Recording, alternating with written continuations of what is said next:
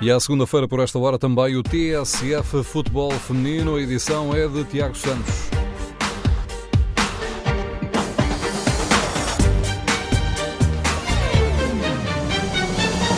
O Benfica chegou à quinta vitória no campeonato, na perseguição às líderes da Primeira Liga. Sporting e Sporting de Braga também venceram. O Valadares Gaia perdeu nesta ronda em casa e caiu para a sexta posição. A Seleção Nacional de Sub-17 já garantiu o lugar para a ronda de elite para o europeu do próximo ano. Venceu os dois primeiros jogos de qualificação, tenta agora garantir o primeiro lugar deste grupo de qualificação. E é por aí que começamos, até porque a seleção portuguesa está neste momento empatada com a Holanda um golo, o jogo no Funchal, o jogo que fecha esta primeira fase de qualificação para o Europeu de Sub-17. Para já, Portugal em igualdade com a Holanda, já com um minuto para além dos 90 a manter-se este resultado. Portugal termina esta fase no segundo lugar, tem uma diferença de golos, com mais um golo sofrido e por isso fica atrás da Holanda. Nada que perturbe, no entanto, o objetivo da seleção nacional, que já garantiu o apuramento para a ronda de elite, a última fase de qualificação para o Campeonato da Europa. Agora, o Campeonato, a Liga BPI, quinto jogo e quinta vitória para a equipa do Benfica na Madeira, frente ao Marítimo, no dia de ontem. A canadiana Chloe Lacasse fez o primeiro gol para a equipa das Águias, já na segunda parte, um bis de Ana Vitória e também golos de Pauleta e Raquel Infante permitiram às benfiquistas somar mais três pontos, garantir o primeiro lugar isolado do campeonato ainda sem sofrer golos. A equipa orientada por Luís Entrada, a equipa do Benfica, soma agora 46 golos marcados neste campeonato, tem 5 vitórias em 5 jogos. Próximo jogo, na próxima ronda, recebem a equipa do Cádima. No Estoril, o Sporting regressou às vitórias depois da derrota no derby de Lisboa. As Leões venceram por 4-0, uma partida frente ao Estoril Praia, onde a treinadora do Sporting, Susana Cova, realçou a importância desta vitória, destacando também a qualidade da equipa rival neste fim de semana. Uma equipa organizada, é uma equipa que tenta jogar o jogo pelo jogo, com linhas muito próximas e que, que quando tem algum sucesso nessas situações, nomeadamente fazer vários passos seguidos, que, que acaba por intranquilizar as equipas que estão habituadas a ter mais tempo bola, que por exemplo foi o que aconteceu um bocadinho na primeira parte, nomeadamente nos últimos um, 15, 15, quase 20 minutos.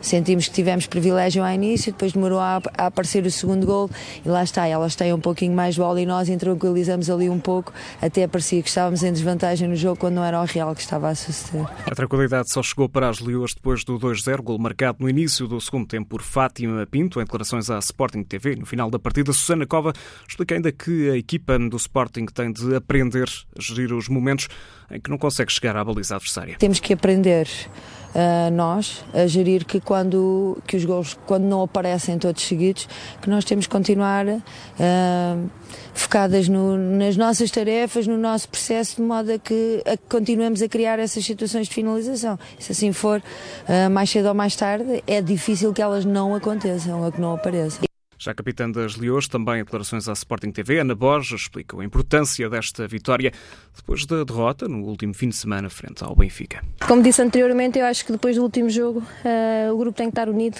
e acho que isso se demonstrou hoje mesmo, o facto de, de comunicarmos umas com as outras, de, de nos ajudarmos em campo é uma mais-valia.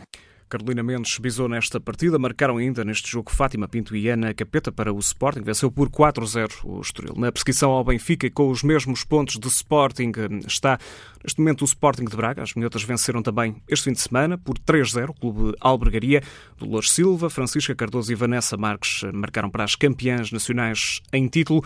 Nos restantes jogos desta ronda, nota para a derrota do Valadares Gaia, em casa, frente ao Atlético Oriense por 5-2, equipa que estava também na perseguição ao Benfica e que agora cai na tabela para o sexto lugar.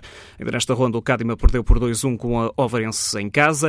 O futebol Benfica venceu por 7-0 a dos Francos. O clube Albergaria perdeu hum, então com o Braga por 3-0 e o Valadares Gaia perdeu por 5-2 frente ao Atlético Oriense. A seleção portuguesa do Sub-17 está ainda a jogar frente à Holanda na ronda de elite do apuramento para o próximo europeu. Portugal já marcou um lugar, vai estar, portanto, nessa fase fase decisiva, a tentar garantir a presença na próxima fase final da competição europeia deste escalão.